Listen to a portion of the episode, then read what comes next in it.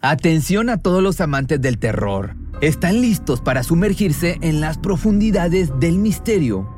Pues les presento Archivos Perdidos, el podcast que explora las historias más escalofriantes de México. Archivos Perdidos no es solo otro podcast de horror, es una experiencia única que te lleva de la mano a través de historias como si estuvieras ahí mismo, viviendo los eventos junto con los protagonistas. La producción del podcast es impecable, con una narración cautivadora, efectos de sonido envolventes y una música que te sumerge en cada narración. Y si has vivido algo inexplicable, envía tu historia al correo archivosperdidos.genuinamedia.com y únete en este viaje a lo desconocido. Y no olvides también seguirlos en Spotify y Apple Podcast para no perderte ningún episodio. En resumen, si eres un amante de los misterios y las historias intrigantes, Archivos Perdidos es una adición, un complemento obligatorio a tu lista de reproducción.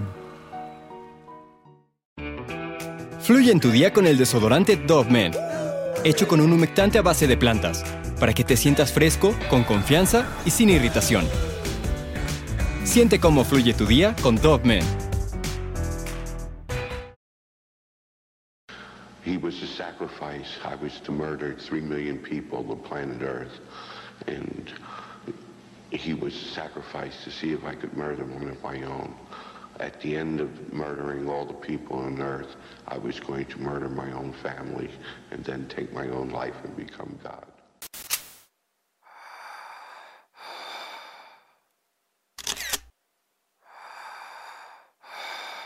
En Estados Unidos no hay nada más normal que un día de cacería de padre e hijo.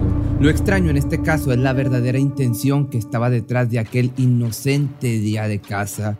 En la mañana del 8 de enero del año del 75, de 1975, Joseph Kallinger llevó a su pequeño hijo de 13 años a una expedición en la que intentarían cazar una presa. El problema fue que lo que estaban buscando no se encontraba en el bosque ni tenía cuernos o pelaje.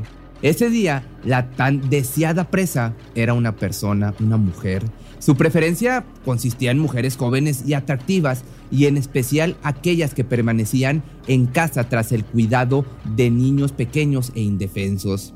Pero primero déjame te cuento un poco sobre su vida y sus motivaciones. Joseph Lee Brenner III, nombre con el que nació, llegó al mundo el 11 de diciembre de 1935 en Filadelfia, esto en Estados Unidos.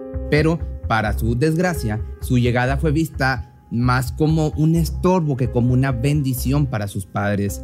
De ahí que desde muy temprano optaran por simplemente dejarlo en una casa hogar cuando solo tenía un año de edad.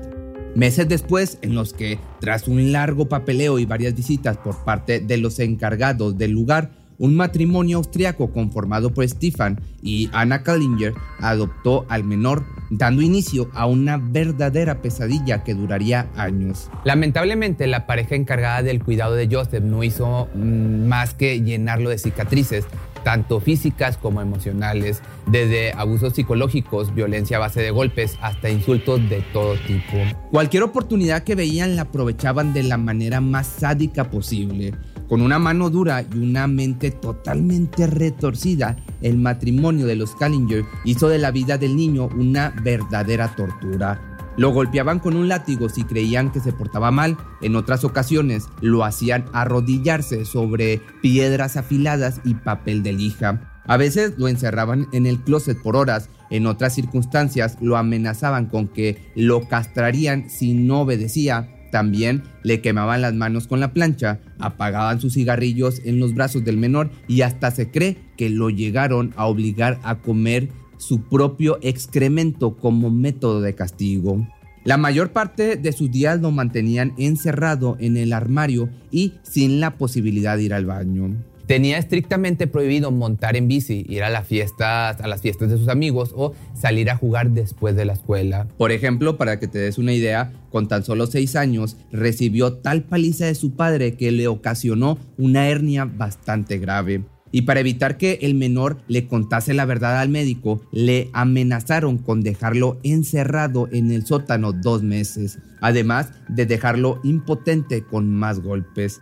Cuando cumplió ocho años, su madre lo golpeó en la parte trasera de la cabeza con un martillo porque se encontraba de mal humor y porque al parecer el pequeño solo quería ir de excursión al zoológico con sus compañeros del colegio y este insistió demasiado en que lo dejasen ir. Que aquí quiero hacer un paréntesis. Si este hombre con tanto golpe que le metieron no quedaba tocado, no quedaba tostado, pues mm, iba a ser demasiado raro. Que con esto no quiero excusar sus acciones, que te las voy a contar más adelante, pero pues es un claro efecto de lo que vivió en la infancia. Así, con lo poco que había vivido con su nueva familia, el chico se entretenía en gran medida ayudando a su padre a reparar zapatos y arreglar el negocio familiar, profesión que iba a ejercer en un futuro. Desafortunadamente, el tiempo pasó y nada cambió en casa. Ante este desesperanzador y a la vez tétrico panorama de existencia, el pequeño no tardó en desarrollar un carácter retraído colérico y hasta rebelde que lo llevarían a cometer sus primeros crímenes. En principio, robaba dinero a sus padres para comprar cigarrillos y para pagar a sus amigos botellas de alcohol. Pero, como al poco tiempo fue sorprendido, su castigo fue poner los dedos de la mano derecha en la estufa y dejarlos por un minuto entero.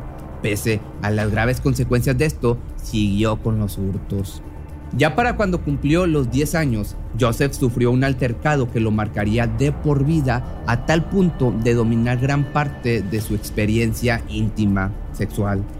En una ocasión en la que varios niños del vecindario de edad mayor estaban organizando una fiesta con fines sexuales, Joseph fue amenazado con un cuchillo mientras uno de los chicos le practicaba sexo oral. Kallinger explicaría muchos años después que este efecto le afectó tanto que prácticamente cualquier encuentro íntimo que tuviera de ahora en adelante tendría que estar asociado a la violencia. Es más, desde ese preciso momento comenzaría a obtener un gusto por una parafilia en la que, para darse placer, necesitaría de un cuchillo en la otra mano. Así, a la edad de 13 años, pues se hacía sus propios jalecillos con la mano por no decir que se masturbaba, de manera recurrente utilizando fotografías de mujeres y hombres sin ropa. Pero poco tiempo después descubrió que para llegar al clímax máximo tenía que con un cuchillo violentar fotografías. Una de las historias más desagradables es que una vez cuando regresaba del colegio, una voz en su cabeza le ordenó que tenía que cortar a alguien, por lo que al día siguiente se subió a un autobús con un cuchillo. Al ver a un chico bajar, Joseph lo siguió hasta la entrada de un bosque, lugar en el que lo atacó y le gritó que se quitara los pantalones. Tiempo después, en el que volvió a utilizar este modus operandi, decidió revivir su trauma más grande. Al seguir a otro adolescente, lo atacó, pero en esta ocasión lo amenazó con quitarle la vida si no dejaba que éste le hiciera una felación. Todo esto mientras sostenía el cuchillo en la otra mano. Ya cuando cumplió 15 años, permaneció durante varios días hospitalizado a causa de unos fuertes dolores de cabeza. En este tiempo, los informes psicológicos concluyeron que el joven tenía un cociente intelectual de 84, es decir, que estaba por debajo de la media. Además de esto, se le pudo diagnosticar un trastorno nervioso psicofisiológico y también una forma de ansiedad sexual en torno al género femenino. En pocas palabras, esto significa que proyectaba hostilidad hacia las mujeres como método de liberación de las fuertes emociones que sentía. Para ayudarle a controlarse un poco y aliviar los síntomas, le recetaron Toraxine, un antipsicótico. Para ese mismo verano del año de 1950, y gracias a que sus padres habían tomado la libertad de dejarlo salir un poco y de reducir los maltratos, Kallinger conoció a una chica de nombre Hilda Bergman, con la cual comenzaría una relación. Como sus padres no aprobaban aquel pequeño amorío, Joseph decidió salir de casa con tal de ver más seguido a su nueva novia.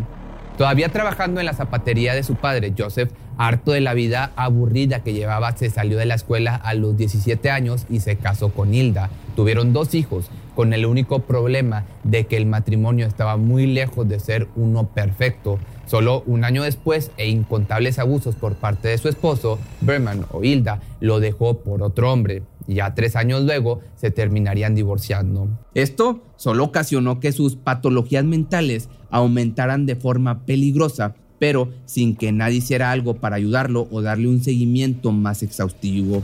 El joven simplemente hizo lo posible por vivir con el dolor y acostumbrarse a él. Se dedicó de lleno al negocio familiar y logró volver a casarse, esta vez con una mujer de nombre Elizabeth con quien tuvo cinco hijos. De esta relación nació un odio más sustancial hacia las mujeres, pues de nuevo, solo poco tiempo después de contraer nupcias, Joseph comenzó a golpear y a abusar de Beth.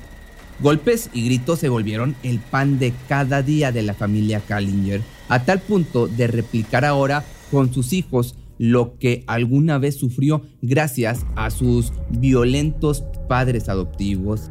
Se sabe, según los informes psiquiátricos, que desde 1951 hasta 1972, Joseph trataría con todas sus fuerzas reprimir las voces que escuchaba en su cabeza.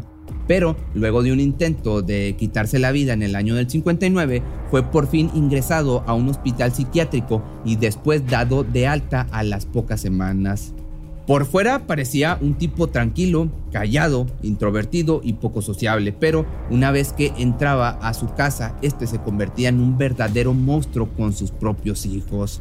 Una noche del 30 de enero del año del 72, tres de sus hijos, Joy, Mary Jo y Michael, completamente hartos de los abusos físicos e íntimos que su padre ejercía en ellos, se armaron de valor y acudieron a la estación de policía a denunciarlo. Dijeron que su padre los había quemado y los había golpeado salvajemente. La mujer policía encargada de tomar la declaración examinó a los niños uno por uno y efectivamente descubrió que Mary Jo tenía los glúteos lacerados y con una marca de aproximadamente 10 centímetros en la que claramente se veía la quemadura.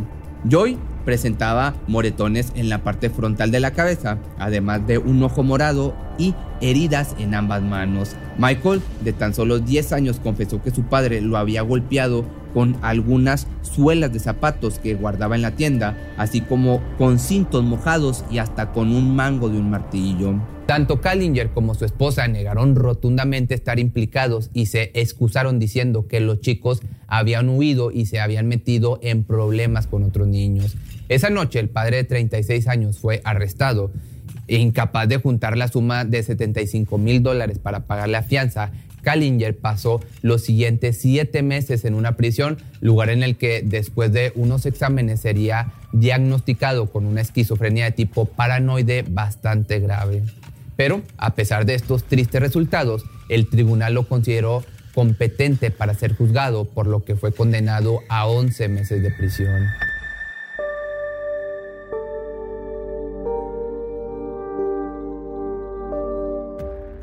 Solo que cuatro meses después, el zapatero obtuvo la libertad condicional.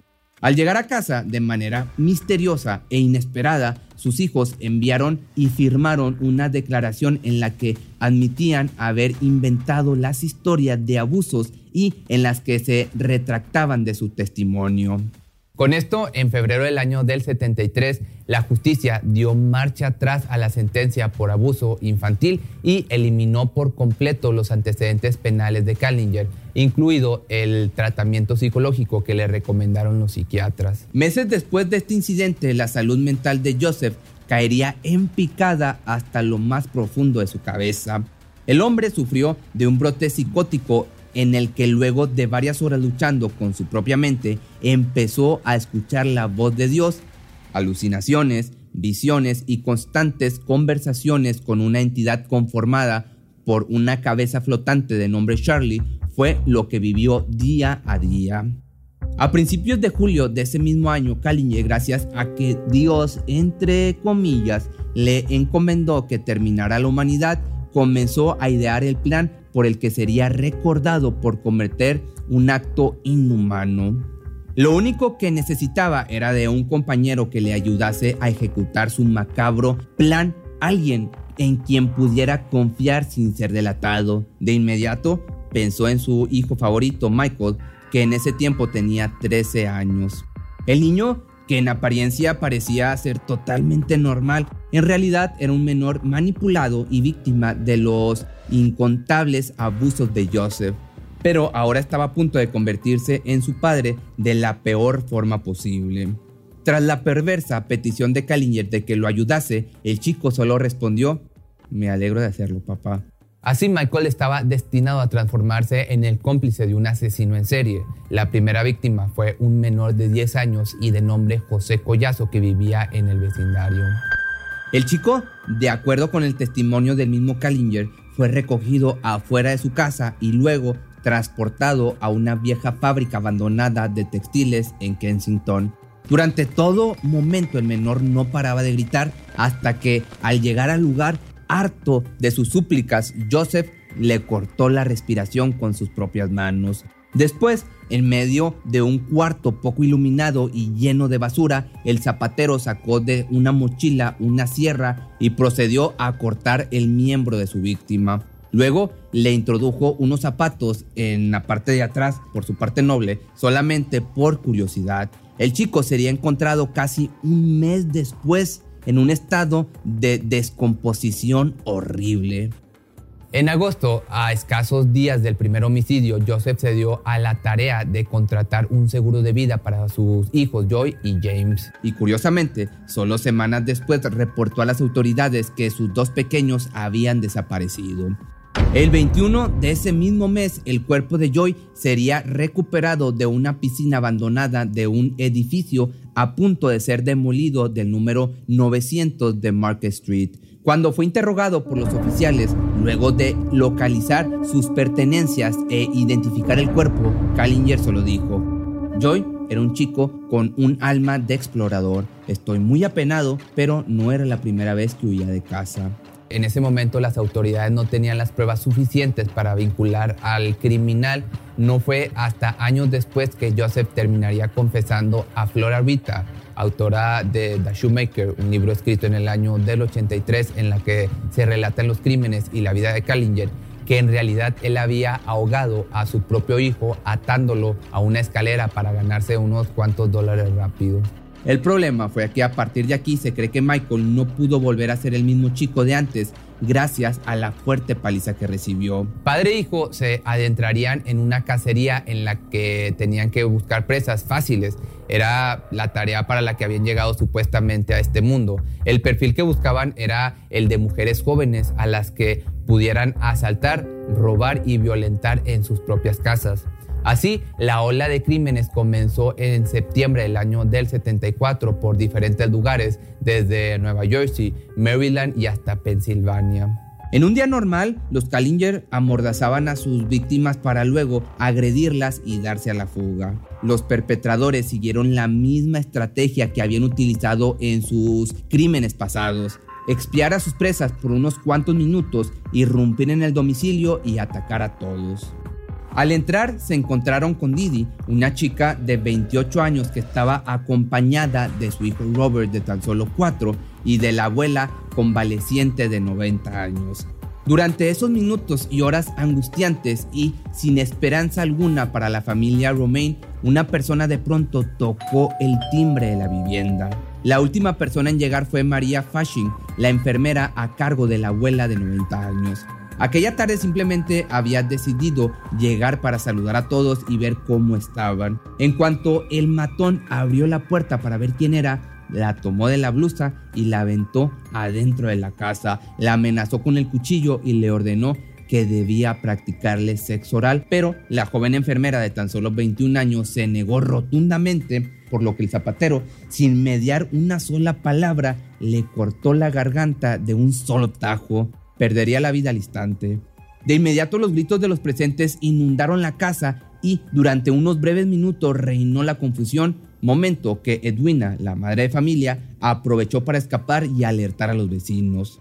Sin embargo, para cuando una patrulla que estaba cerca de la vivienda llegó, los criminales ya habían huido de la escena atravesando Park Avenue a toda prisa. Además, Joseph utilizó el momento para quitarse la camisa manchada de rojo, lavarse las manos llenas de sangre y arrojar sus armas entre los arbustos.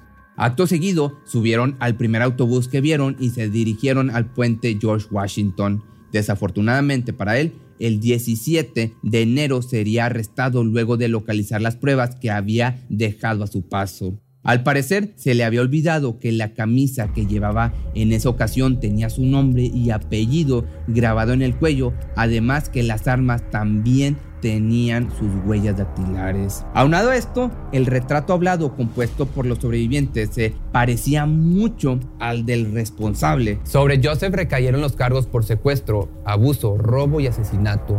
A Michael, por el otro lado, se le penó por ser cómplice de los mismos. A lo largo de los dos procesos judiciales, tanto padre como hijo trataron de alegar que Dios supuestamente les había ordenado que hicieran eso como una prueba de fe y para depurar la tierra del mal.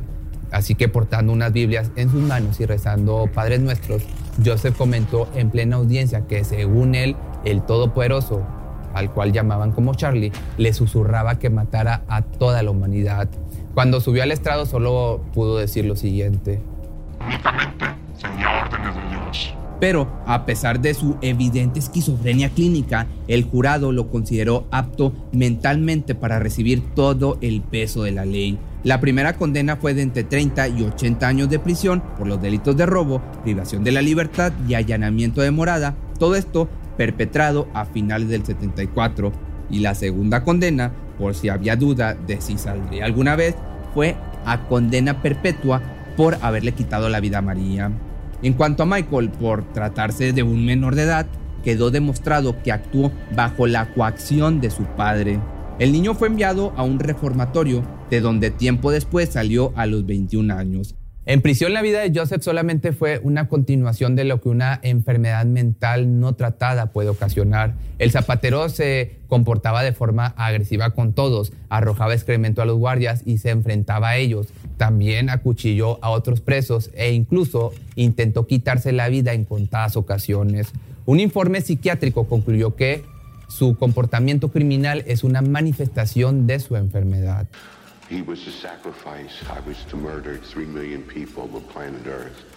And he was sacrificed to see if I could murder one of my own. At the end of murdering all the people on Earth, I was going to murder my own family and then take my own life and become God. Trece años después, el 26 de marzo de 1996, Joseph Kallinger moriría en su celda de una insuficiencia cardíaca. Uno de los últimos poemas que dejó grabado en una hoja de papel a escasos días de morir dice lo siguiente. Y a pesar de la promesa de Dios de que me convertiría en Dios, hoy no soy un Dios. Todo lo que soy es un paciente mental con permiso de prisión, fuera del mundo que alimentó mi rabia. Si te gustó este video, no olvides seguirme en mis redes sociales. Recuerda que me puedes encontrar en TikTok, Instagram, Facebook, Spotify y pues en todas las plataformas sociales. Y nos vemos el día de mañana en un nuevo video.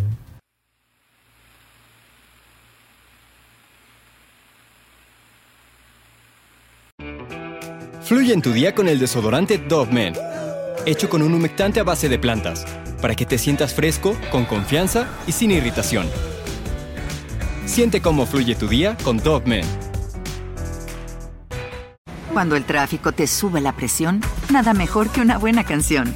Cuando las noticias ocupen tu atención, enfócate en lo que te alegra el corazón. Y cuando te sientas mal, un buen médico te ayuda a sanar. Sabemos que mantener tu salud es tu prioridad, también es la nuestra en Kaiser Permanente, donde trabajamos juntos para cuidar de todo lo que tú eres. Kaiser Permanente, para todo lo que tú eres. Kaiser Foundation Health Plan of the Mid-Atlantic Stay Inc., 2101 East Jefferson Street, Rockville, Maryland 20852.